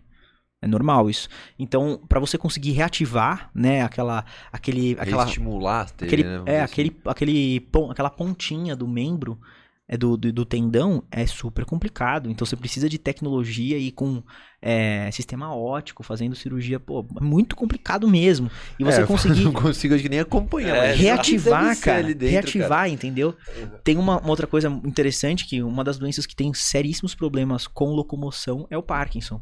Teve um cara que recebeu um tipo de transplante e de eletrodos, né? Então implantaram lá os eletrodos na coluna vertebral dele e juntamente com receptores colocados né, na, nas panturrilhas, na parte posterior da perna também. Então, são receptores que fazem uma estimulação, mandam essa estimulação para uma região aqui próxima à coluna. E ele ativa e ele faz com que tenha uma nova compatibilização daquela parte que tinha sido perdida e fazia com que ele andasse com dificuldade. Então ele volta a andar com muito mais facilidade, ele deixa de tremer absurdos e ter uma dificuldade gigantesca, sabe? De, de fazer todos esses movimentos que são movimentos que a pessoa tinha antes. Uhum. E é uma doença muito complicada porque, na maioria das vezes, as pessoas estão lúcidas. Quando as pessoas têm um, algum tipo de interferência que é psicológica e, e neurológica, elas sentem menos. Quando a pessoa está lúcida, cara, é muito complicado. Então, é um projeto fantástico. E, e, mais uma vez, é isso, é fomentar a ciência, é você valorizar, é você estar tá apoiando e tentar levar isso mais longe. Porque Perfeito. dá pra fazer coisa parecida aqui. Legal. Entendeu? Brenão, queria falar, cara, parabéns, parabéns mesmo, porque pelo que você tá falando também, você não. A maioria das coisas que você trabalha, que você divulga, você não tem nem conectividade, assim, com, com, com, o dono, com a empresa. É, não é só mais. a venda também, Total. né? Total. Não, exato, cara. E comentar, o cara da Argamassa deve estar tá bem feliz, cara. Se eu fosse dono dessa empresa, eu ia ficar muito, porque o jeito que você tá falando, eu fiquei muito curioso. De verdade mesmo, eu lembro um pouco quando fazer o container e tudo mais. Que eu comentei Uma das dificuldades, não... né? Não, meu, se eu já soubesse disso, eu já utilizava, não, porque temperatura ali é muito importante, entendeu? Total, Influencia total. bastante. E que eu ia perguntar também de curioso, você já chegou a testar, você testa alguma das coisas que você fala, você compra, você já pulou naquele tubo que você falou lá? Ah, puta, isso seria legal. Olha, eu, eu queria dizer assim, eu vou fazer só um paralelo com o que você tinha falado antes, que você assistiu aquele vídeo. Hum. Vieram me oferecer pra eu testar, pra mandarem uma amostra. Não vamos entrar em é. detalhe, é. não vamos entrar em detalhe que é melhor, mas me, me ofereceram uma amostra, você acredita, cara? Já tem, já tem presença no Brasil. Mas, obviamente, a curiosidade me mata. Mas assim, assim, é, em termos de produtos que a gente não trabalha, que não são relacionados à Revolutec, é mais difícil. Uhum. Uma vez ou outra uma marca me manda, eu, eu organicamente é, acho relevante falar, eu falo, entendeu? Mas tem alguns casos que sim, né? Dentro da minha linha de conteúdos, eu tenho, por exemplo, hoje uma jaqueta que ela foi feita com a vela de um veleiro que fez a volta ao mundo para conscientizar sobre a poluição plástica. Foram feitas só 50 unidades. é de uma marca nacional e que eles fazem principalmente as jaquetas é, que são né, as corta-ventos com o, o material dos, do, é, daquele tipo de. Agora esqueci o nome, da, da pranchinha que você usa lá, o kitesurf. Kitesurf. Kitesurf. E, ah, então a, as peças são feitas com a, o material da vela do kitesurf. Né, do, da... Você ganhou, ganhou uma dessas? Eu ganhei com a vela do veleiro. Então, pô, essa. que deu test... volta ao mundo. É. Caraca. Tipo, 50 unidades. Mas eu testei, porque eu ganhei e tal. Também falei de forma orgânica e depois entraram em contato comigo e uhum. tal. Mas no em final relação... vira conteúdo para você também, né? Exato. Mas em relação à Revolutec, a gente testa tudo. Só para você entender que assim, uhum. não só testa como a gente tem o nosso showroom. Então, o nosso showroom basicamente tem todos os produtos ou grande parte dos produtos que a gente mostra. Eu não comentei também, mas na mesma linha de rocha, a gente trabalha com placa de bambu, que é um material que ele tem uma aparência igual às rochas naturais. Ele é sustentável, ele é flexível, ele é feito de bambu e quando você olha, ninguém acredita que é de bambu. As pessoas falam: "Não, peraí, é isso de bambu?" Não, mas aonde? Isso aqui não é a pedra, porque realmente tem uma característica de pedra e comparando com as pedras naturais, elas chegam a custar 80% menos. Sendo muito mais fácil de ser aplicadas, porque elas são leves. É, transporta-se dobra, entendeu? Então, uma coisa fantástica. Você tem também na mesma linha, a gente trabalha com ripados, que são ripados de bambu. Esse eu vi, esse eu vi. Cara, ripado tá muito em alta. Você faz tipo fechamento de porta, você corta no estilete, você cola com cola PU, que é um material que a gente usa que é super simples. Qualquer um consegue fazer. Ficar visivelmente assim, não, fantástico. perfeito. Não... E é um encaixe tipo macho e fêmea. Você vai só colocando encaixa, colocando encaixa, corta é, com estilete. Isso é recente também, né? Isso é recente, é recente. E esses materiais a gente tá muito vendo agora. O bambu é um material milenar, então você consegue dar uma longevidade para um produto desse gigante. Então, meu, são inúmeras as coisas, mas a gente sempre tudo que é da Revolutec a gente tem no showroom e a gente acaba testa. criando uma responsabilidade também, né? A partir do momento que né, você divulga ali, também tem essa responsabilidade né, da parada ser. Eu não sei se é exatamente, cara. Você tem total ser razão. legítimo, né? Eu não sei se vocês já ouviram falar, mas dizem, né? Tem uma um, uma ideia muito grande de que as cortinas elas não existirão mais no futuro. Hoje tem um material, cara, que inclusive é nacional, que você aplica sobre o vidro, que é uma película inteligente. O que, que você faz? Por meio de cristais líquidos, né? Então são dois perfis transparentes e dentro tem um cristal líquido. Esse cristal está em estado líquido. Quando ele não está sendo alimentado por energia, todas as moléculas elas ficam bagunçadas. E aí a luz não passa. Quando você alimenta ele com energia, você consegue alinhar todas as moléculas e a luz passa com uma transparência de mais de 90%. Você viu isso? Então, eu não sei se é a mesma coisa. Aqueles que já estão fazendo aqueles box controle, mas não é a mesma tecnologia. É, né? é uma tecnologia parecida, mas ele não é indicado para box. Por quê? Porque ele é elétrico. Uhum. Você pode fazer dentro do box, você pode fazer. É porque as pessoas Água, não conhecem. condutor de eletricidade. É. Exato. Você pode fazer dentro do box, dentro do vidro laminado. Hoje a gente já trabalha com esse produto dentro do vidro laminado para fachadas. Uhum. E a gente faz uns projetos, por exemplo, o cara tem uma vitrine na num shopping. Ele coloca na vitrine, uhum. né, do lado de dentro, e você consegue projetar sobre o, o material. Então vamos supor, você está lá com o vidro transparente durante o dia na sua loja, lindo. Fechou a loja, você desligou a película, ficou totalmente opaco. Você coloca seus projetores lá de dentro e você coloca a propaganda lá de fora. Que louco. Você não infringe nenhuma lei de divulgação, porque tudo isso é outdoor, tem que ser outdoor. Ou seja, é. você não está outdoor, está dentro da porta. Né? Então você consegue fazer publicidade. Hoje a gente tem cliente que vende publicidade. Ele é uma loja de departamento, ele vende publicidade para aparecer lá no telão dele para que o cara fique mais beneficiado na loja dele. Então ele, com, ele praticamente paga o investimento dele com a película, além de chamar muita atenção. Cara, mas, mas calma aí, se eu entendi. Essa película, ela não só fica transparente e... e... Opaca. opaca. 100% opaca, leitosa, como se fosse branca. Ah, mas aí ele transmite um exemplo por, através de um retroprojetor ou nela mesmo? Você projeta por um ah, retroprojetor nela. Ela vira uma tela de cinema. Ela funciona da, da maneira como se fosse um cinema antigo. Caraca. Então ela projeta de dentro para fora. Então Pensando entendi, no não, caso da loja, entendi, você tá lá dentro da loja, você coloca o projetor do lado de dentro, quem tá do lado de fora vê.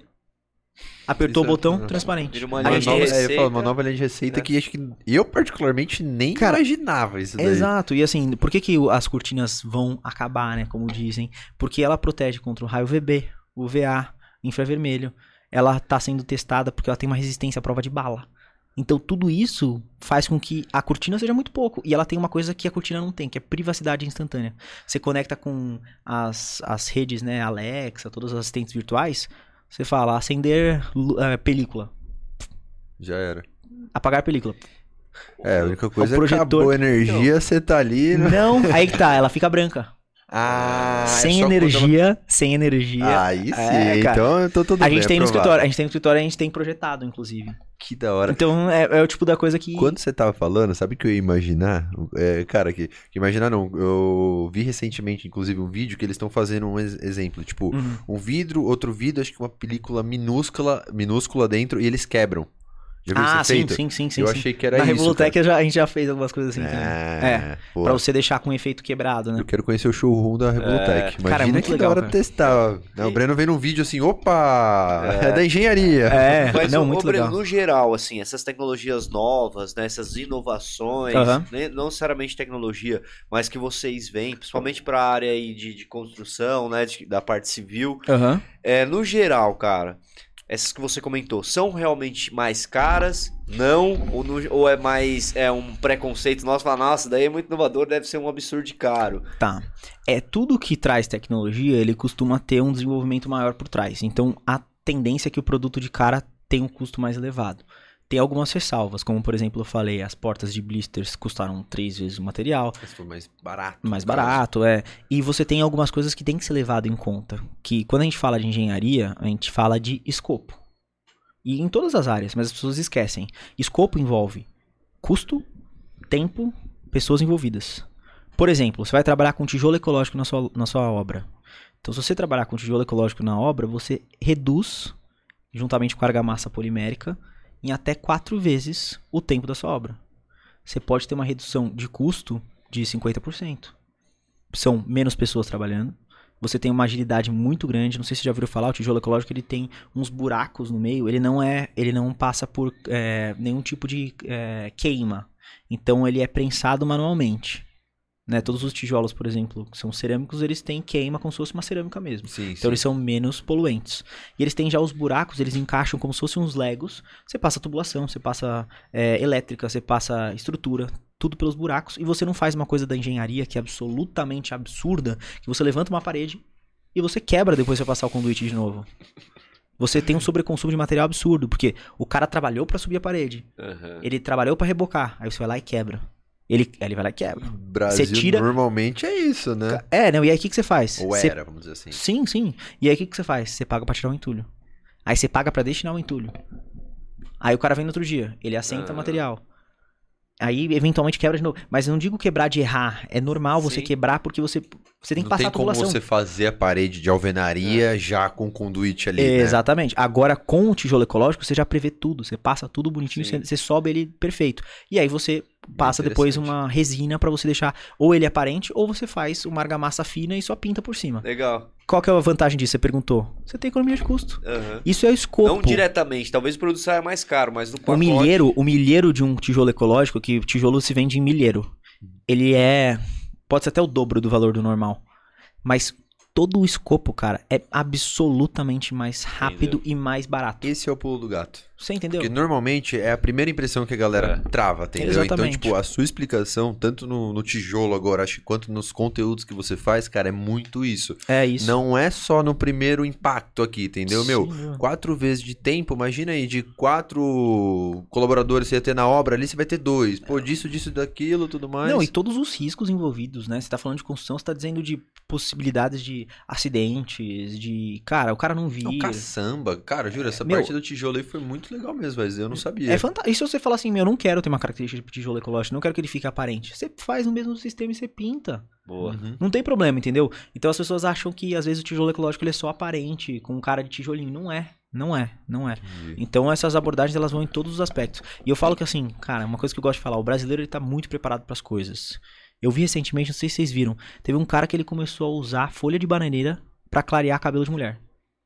Puta, isso eu não vi. Cara, é que você vê muita coisa. Cara, folha de bananeira para clarear cabelo. Natural, deixar... natural, assim? Natural, para você deixar o cabelo clareado, né? Então, claro, obviamente, você usa água oxigenada, usa, mas o que eu tô querendo dizer é, o material principal, que é o alumínio, o papel com alumínio, que depois que você utiliza, ele se torna um material tóxico, uhum. libera substâncias, né, no cabelo, e você lida, por exemplo, com uma folha de bananeira que provavelmente seria descartada. Esse cara é um cearense, ele desenvolveu um método que você consegue utilizar das folhas. E qual que é a vantagem? Ou ele descobriu, né, que com a água oxigenada na folha, ela libera uma resina que é benéfica pro cabelo, é hidratante. Faz bem. Deixa nossa. o cabelo mais, mais brilhoso, cara. E você, ele não escorrega tanto, porque um dos problemas do, do papel alumínio, que se fala muito, é que quando o produto vai agindo, ele vai escorregando. E aí ele fica ruim de mexer, né? E ele não enala também um cheiro tão forte. Porque eu não sei se já clarearam o cabelo ou fizeram. Já barba. e o cheiro. E o cheiro daquilo. É. Nossa, Cara, é absurdo. Horrível, então o, o, a bananeira, ela, ela ameniza isso. Meu, é por isso que eu falo, as coisas nacionais. Isso é bem recente, né? É, pô, é, foi recente, assim, não tem nenhum ano que o cara desenvolveu um sistema assim. E é super artesanal, mas e o potencial disso? Você entendeu? Isso talvez começou como um business de alguém ver ele fazendo e divulgar. na garagem, às vezes. Mas, né? pô, você imagina a circularidade do negócio, você produzir. Ele usa ainda as folhas de bananeira que dão banana. Então, quer dizer, ele não tá nem matando as folhas, as bananeiras. Tá nem interferindo ali no, no meio ambiente. Você entendeu? Então tem muitas que formas. Respondendo a sua pergunta, só para finalizar, dependendo do produto, com tecnologia, ele pode ter um custo mais elevado, sim.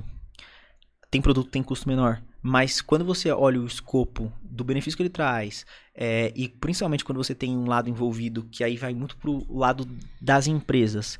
Ah, elas querem uma certificação. Eu não sei se vocês já ouviram falar, mas certificações verdes, como certificação LEED, ela quer um plano de incentivo, é, às vezes governamental para alguma coisa que tem alguma necessidade com isso, ela precisa. E, cara, futuramente, hoje se fala muito, eu tava falando inclusive com o pessoal da produção, de ESG, não se fala mais muito de sustentabilidade. Já ouviram falar de ESG? O, veio convidados aqui, Pode falar real.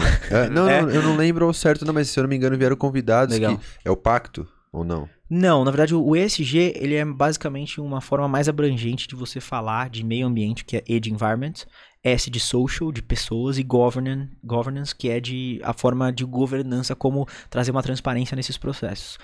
Então, o que antes eram, eram só ações de sustentabilidade, hoje são ações que envolvem o meio ambiente, logo são sustentáveis, envolvem as pessoas, logo integram as relações de hum. pessoas de diferentes tipos, é, é, características religiosas, orientações sexuais, gêneros, enfim, todos esses quesitos e trazendo uma transparência disso para todos os envolvidos, então stakeholders, enfim, tudo que está envolvido nesse processo. Então isso é o ESG. E aí quando a gente fala de grandes empresas e, e eu digo assim até de mercado financeiro, tem vários fundos que estão só apoiando empresas que têm características ESG. Então você tem bancos, grandes é, financiadores. Virando que... pré-requisito. Não, não vou nem tentar falar de novo assim o que você falou. ESG? Mas, se, não, não, não, em inglês. Né? Ah, tá. mas se eu não me engano, é, cara, alguns convidados, poucos, poucos, mas alguns convidados que vieram já tinham isso. Eu falei que eu confundi com. ISO 14001, 14. Não, não, não ISO. Puta, qual que é, cara, de São Paulo? Ah, não que são veio com o Luciano. As ODS. As ODS da ONU? Você quis dizer? Ah, sim, Você o falou pacto, pacto, global da ONU. Eles têm o, é, não, é. teve alguns que tem o pacto, mas se eu não me engano, posso estar falando besteira uhum. também, viu, galera? Mas se eu não me engano, tem alguns. Cara, que para mim reforça mais ainda, parabéns, produção, que a gente tá trazendo grandes convidados de, de qualidade sim, que se preocupam. Sim. Isso é as empresas dos convidados, entendeu? Que já teve dois ou três que já estão com o pacto global, que isso também são coisas da, das empresas mesmo, pensando no meio ambiente, pensando claro. em tudo que vem acontecendo, né? Sabe, assim, uma coisa que inclusive foi muito de felicidade, assim, de eu ter de notícia. Quando a gente começou a movimentar com as coisas da Revolutec, a gente começou a chamar a atenção e teve um boom muito grande. A gente teve um contato, que inclusive ainda é um projeto que não está sendo divulgado na mídia, mas tem um apoio da Globo, que tem a ver com, com o ESG. é, tem a ver com o ESG, tem a, tem a ver com grandes empresas que estão financiando, né? É um projeto que envolve sequestrar carbono, né? Basicamente é uma ideia de você compensar tudo que você é, utiliza dentro do âmbito empresarial e eles selecionaram iniciativas em 18 países, né? E eles vão fazer esse, esse, esse trajeto desde o, da América do Sul até o Alasca, selecionando alternativas, a gente foi selecionado ainda da construção civil. Eu falei, pô, cara, que fantástico. a gente gravou já. Cara. A gente recebeu, inclusive, o um preview, assim, das coisas que a gente falou. Meu, um negócio muito massa, assim. Que e a gente não imaginava isso. Então, e é um projeto que fala sobre ESG. Eu ia falar, entra nesse contexto também. Total, é um projeto nacional. E eles estão, assim, com é muito legal. Então tem muitos caminhos aí. Mais uma coisa, cara, que você falou bastante, eu fiquei muito feliz que muitas das coisas, das inovações são nacionais, meu. Valorizando o nosso país, uhum. que não é fácil, principalmente empreender, mas é um país maravilhoso. Eu sou é, muito grato por ser brasileiro. E, cara, vou até mandar um abraço que tem um cara que valoriza muito as coisas nacionais, até a gente trabalhar, a gente se envolver, que é o nosso parceiro Geraldo do, do supermercado Infanger, que hoje ah, é nosso patrocinador. Que Olha que Massa. coisa legal. ah, que legal. E, e, ele fala muito disso, cara. E você falando, para mim, pelo menos, dá pra ver que você também tem muito uh -huh. isso, tipo, né, de valorizar o nacional. Sim. E, cara, a gente tá caminhando pro encerramento aqui, mas. Meu, você vai ter que voltar. você tem muito Cara, conteúdo falo, aí, eu, falo, eu só tô assistindo aqui, ó. Eu falo que é igual página de fofoca. Você abre tem. Se você souber exatamente os caminhos, se você conseguir juntar as pontes, você tem muita informação. E tem uma curadoria. E aí a gente fala, bom, é, é justamente o que você falou, valorizar o nacional sempre que possível. E quando não existe nacional, pô, vamos tentar fazer alguma coisa parecida. E tem coisas de fora que às vezes são pequenos viradas de chave. Exemplo, como eu tava falando de plástico. Embalagem plástica é um problema gigantesco. Teve os caras que eles desenvolveram uma forma de embalagens serem comestíveis feitas de algas. Aí você fala, pô, e se eu não precisar mais ter o lixo plástico, normalmente na minha embalagem, que na maioria das vezes tem outros componentes químicos, e eu puder comer, ou melhor, se eu tiver um pouco de receio de comer, que é o caso desse, desse projeto, né, que eles são feitos de algas e para sachês, para vários tipos diferentes de produtos, se eu puder colocar para compostar, Hoje tem uma iniciativa nacional, que eu não sei se já ouviram falar, chama Já Fui Mandioca. Eles envolvem potinhos, é, recipientes, uma série de materiais de mandioca e normalmente de resíduos de mandioca de estabelecimentos. E, obviamente, não é voltado para você comer o pote depois. É comum ter em sorveterias tal, uma série de locais que vende sobremesa. Mas que você coloca para compostar e em três meses, ou menos, né, aquilo lá se transformou já um adubo natural para o seu solo fazendo com que você, mais uma vez, faça todo um processo completo, né, de, de circularidade. Então, é aquele negócio, como eu falei, falei de uma iniciativa de fora, né, dessa, dessa embalagem feita de algo, e falei de uma nacional. Uhum. Então, isso existe, isso precisa ser valorizado, isso precisa estar sendo falado, é, precisa realmente de espaço e a gente tenta fazer esse papel, assim, de levar isso e contribuir, e nem que seja ajudando na, na questão estratégica, entrando junto com a marca, virando sócio, parceiro, seja o que for, porque eu Irado, posso, cara. de repente, ajudar de alguma maneira, ou tentar ajudar. Não, é, não posso ser muito pretencioso, mas. Pô, é. só da gente estar tá aqui falando dessas coisas, né? Já é uma. Você postando na sua, nas suas redes, divulgando é. isso, cara, já é, já é. o caminho, né? Querendo ou não. Exato. E eu até não falei um negócio, um único detalhe que você falou das, das coisas nacionais, né? Muitas vezes eu posto, cara, e as pessoas falam, ah, porque as universidades nacionais são uma balbúrdia, que só tem gente encostada. Juro pra você, isso é muito comum. Muito. Você vê como as pessoas não têm noção, cara.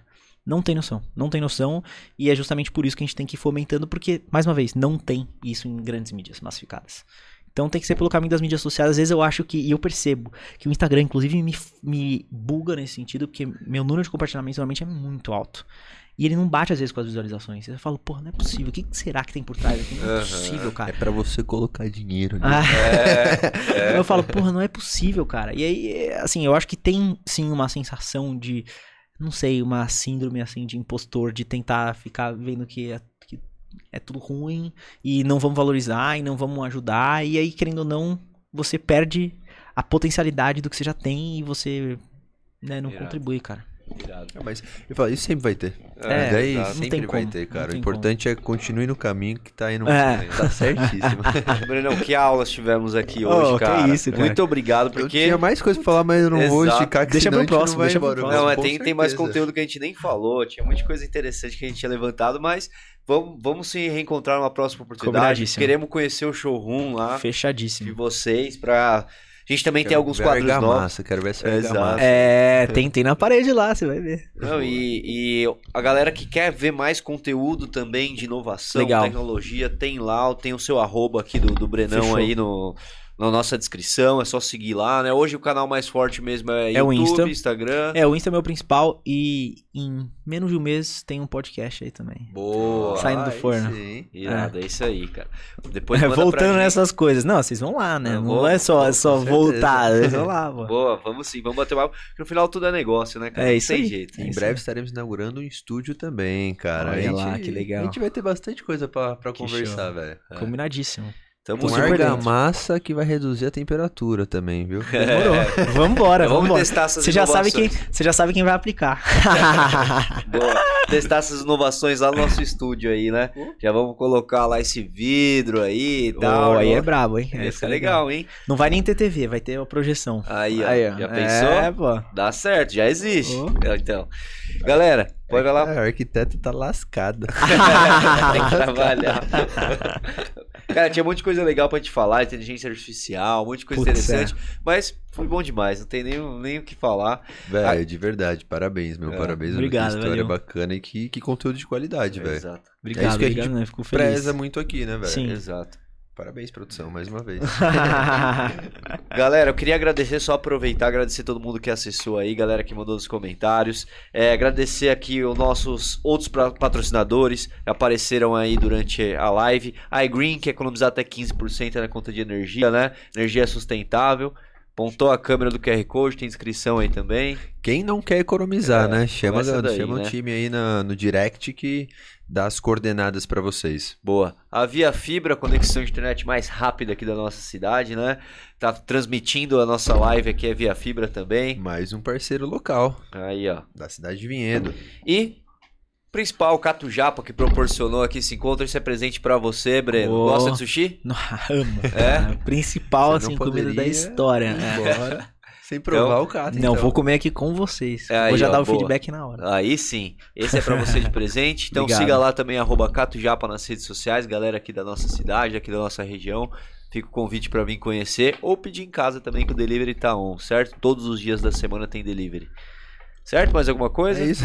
Se eu continuar falando, a gente não acaba o podcast. É, se deixar aqui, vocês sabem como é que é, né? Então não se esqueça de se inscrever no nosso canal, seguir em todas as redes sociais, Spotify avaliar, onde tá, onde você estiver ouvindo, dá uma avaliação, uma curtida, que na internet isso que ajuda hoje. É isso. Não. Somos do apoio. Somos é do apoio do, das pessoas, que é isso que leva longe. Quer mandar algum recado pra gente finalizar? Cara, só agradecer aí pela, pela oportunidade, acho que é sempre legal. A gente precisa estar tá falando disso, a gente precisa de espaço, a gente precisa fomentar, a gente precisa ter um podcast aqui, é o novo de vocês, é o que eu vou fazer. A gente vai fazendo trabalho de formiguinha, mas é isso, isso, vai chegando mais longe e aí a gente chega nos peixes grandes e aí, cara, segura. É, já já seremos nós os peixes grandes. É, é, isso aí. É isso aí. É isso, obrigado aí todo mundo que acompanhou mais uma vez. Mais algum recado? Galera, comenta aí, é ou não é o mais galã de todos? É, dos, 100, dos 111 episódios. Que pretensão, é, que tá é isso, não. E semana que vem tem especial de carnaval, né, produção? Aí ao ar aí na segunda-feira de carnaval, vamos estar tá recebendo o pessoal de um bloco lá de São Paulo que arrasta mais hum, de 10 massa. mil pessoas. Exatamente. E aí, como é que é? Pode então, ter spoiler, não? Não então, pode, né? Como é que é um bloco de carnaval? Dá dinheiro, não dá? Quanto tem hum. que investir? Como que os quesitos de segurança, eles explicaram tudo aqui pra gente. Que brabo. Tudo e mais um pouco, cara. Exato. Muito legal a história. Então fiquem espertos semana que vem no mesmo horário, nesse mesmo canal.